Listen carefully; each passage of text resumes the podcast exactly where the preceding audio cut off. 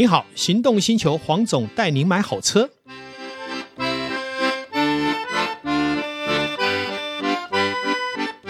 黄总带你买好车，再度来到线上，与导叔一起来谈幸福事。Hello，各位听众朋友，大家好，我是导叔导观众。哎，黄总，我今天又想问你一个很理性，但是我心中疑问多久的中古车问题。是中古车，我们看到这么多价钱。到底这些价钱怎么来的啊？原则上，中古车的价钱其实就是一个大数据。什么叫大数据呢？依据整体市场对这个车的评价。好，它是欧系车，嗯，是德国车，是英国车，是法国车，是意大利车，嗯，或是日系车。再来，这个车的车款，嗯，它是修理车。还是跑车，嗯，还是敞篷车，哦，还是这个 MPV，嗯，也都有不同的评价。那另外一个呢，其实中古车在论这个行情的时候，会牵扯到第一个就是直觉年份嘛，对，一个二零一零年的车，同样的价位，跟二零二零年的车差了十年，你说行情要不要改变？是要改变，要改变嘛？哈，再来一个就是整体的车况，它的内装有没有顾得很好，外观需不需要花钱整理，有没有换过板件，嗯，甚至于梁架有没有变形，这都会影响到行情嘛。所以，也就是我们俗称的一车一价一况，嗯，那还有另外一个就是里程啊，你使用三万公里跟三十万公里，价钱当然会不一样，因为你以后要针对它的维修。保养，它所投入的成本也会不同。那再来一个就是说，现在还有一个很好的部分，就是说，呃，目前有拍卖场，参考拍卖场实际消费者多少钱去买它，也是一个做参考很重要的指标啊。是啊，对。那黄总，我我有一个问题，就是说，嗯，像我们常常看到说，有些新车可能两三个月后就有人做中古车，把它当中古车出来销售，嗯。那它出来的话，那势必它一定会出现一个行情嘛？是。那这个行情到底是谁来定呢？还它是怎么出现的？我觉得是有个心里面。我举一个很简单的例子哈，我最近有一个客人呢，是我很熟悉的朋友，他有一部叉六嗯，四零 i，嗯，二零二一年只开四千多公里要卖，哇，那很新呢。这个时候这个车行情怎么定呢？我们来看哈，基本上。新车是三百八十五万，前一阵子要等车，最近比较不需要等车了，嗯，所以它就不会像凯宴要等半年，可以维持的这么好的价格。所以我们在定它的销售区间的时候，会认定第一个这是新款的车，第二个够抢手，又是珍珠白，又是零瑕疵。哇，那几乎所有优点面它都有啦。对，所以我们在定这个车的时候，会认为它可能的销售价钱应该会落在三百五左右。哇，那跟新车的差异很小，就是三十万左右嘛。对呀。好，那么再来，这个时候我们要去买它的车，我们当时把利润抓了以后往下减，就是我们实际的收购价。嗯嗯嗯，这就是行情。哦，原来还是有一些通则在里面。好，那同理的。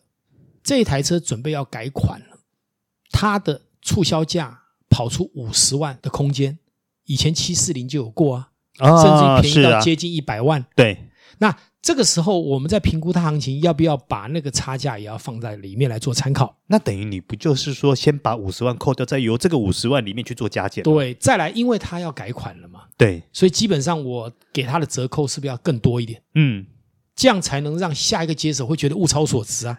他虽然不能买到新款的车，可是他觉得很便宜呀、啊。嗯，所以行情的制定，除了刚刚讲的林林总总，还有跟现实的市况，还有这个车型后面会让消费者愿意掏钱出来买的诱因，整体评估以后的大数据，它就成为这个行情。诶，那黄总，我有个问题啊，像你刚刚提的七系列这个部分，因为它属于产品末期了，所以它做了一个促销价。嗯那在这种促销价的状况下，中古车势必也会因为这个促销价的影响而往下调嘛？对。那未来新呃新时代的车上市的时候，会不会连带的影响到它中古车价？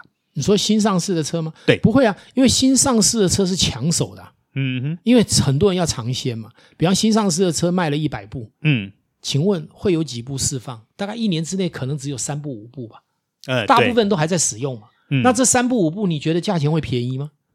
应该是不会，因为就刚刚跟叉叉六叉六一样嘛，就是贴着新车的折旧在走。哦，好，那我下一个问题是，好，那假设今天这台新车上市了以后，它的中古呃，应该说它的新车销售可能不见得这么理想的状况下，那这个中古车价它又是怎么定出来的？好，如果它卖的不是那么理想，可是呢，相对的，比方说它原本要卖五千辆，现在卖了两千辆，问题是两千辆释放出来的车只有五辆啊，可是现在有十个人要买啊，它的价钱还是不会差啊。可是相对的，如果今天释放式是五辆，只有一个人想要入手，听说口碑烂的要死，嗯，一买就会故障，嗯，没有人买，那你说它中古车价会不会修正？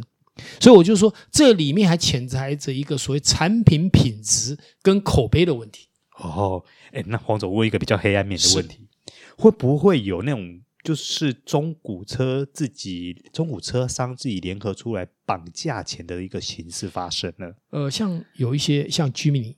嗯，这个在还没有正式下架之前，是不是有很多车商去买新车？几乎有一大半是车商买走了，中古车商买走了，啊，有人订五台十台啊。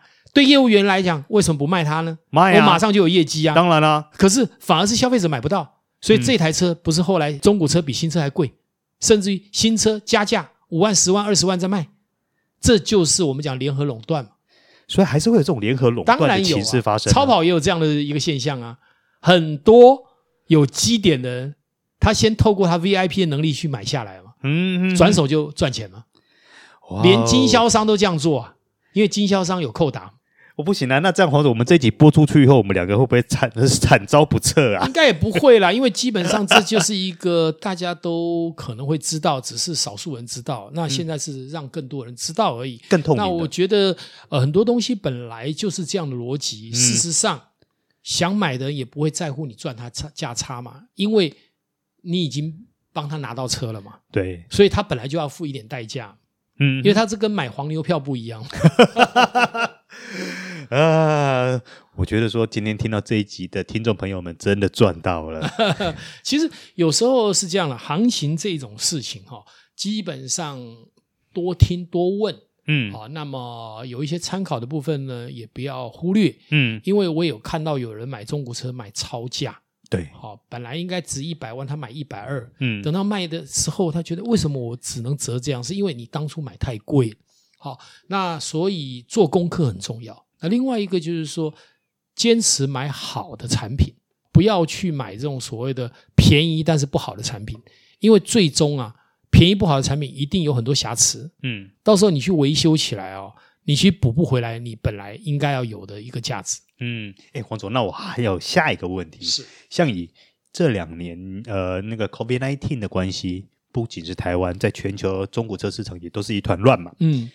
那你常常会看到说，可能我今天这个月是这个价钱，我下个月马上就调涨了。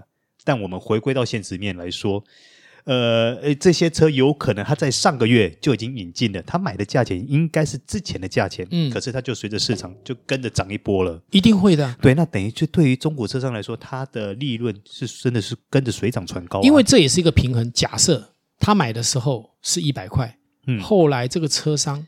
这个总代理宣布降价十万，他是不是也要概括承受啊？是啊，所以这个就是一个叫做几率财嘛，哈、嗯，或是几率的损失嘛。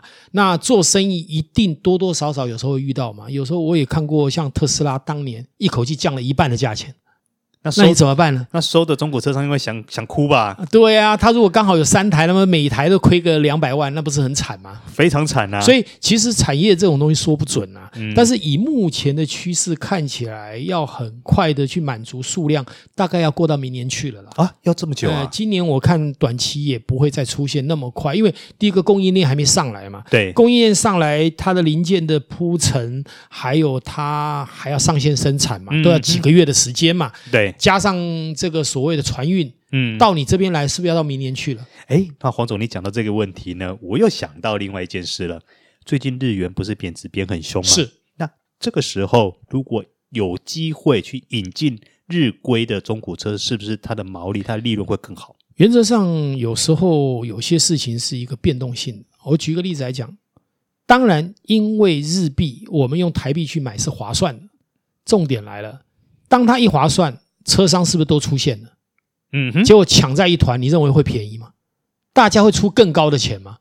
其实得利的还是对面的拍卖场，啊、它是用拍的，是拍的嘛？你只会往上加嘛？嗯，那再来就是说，呃，任何产品其实加到一个程度，当然就没有人会加了哈。那其实日规车本来的比例就不高嘛，因为它一定是左驾右驾的比例占的比例很少嘛。对，虽然是有，但是不多嘛。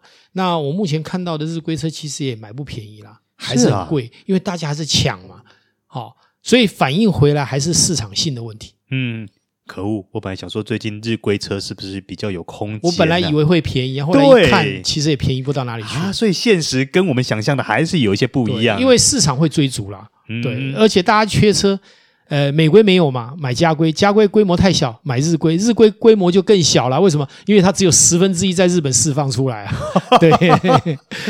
哎，真的，果然这个市场的反应跟我们所想象的真的有点不太一样啊。对，所以说有时候我们说多问多听，然后把资讯传递出去以后，我们才会知道哦，原来真相是这样。这个事实告诉我们要买中古车要下手之前，还是要好好的做功课，是，否则就是要请教黄总。谢谢。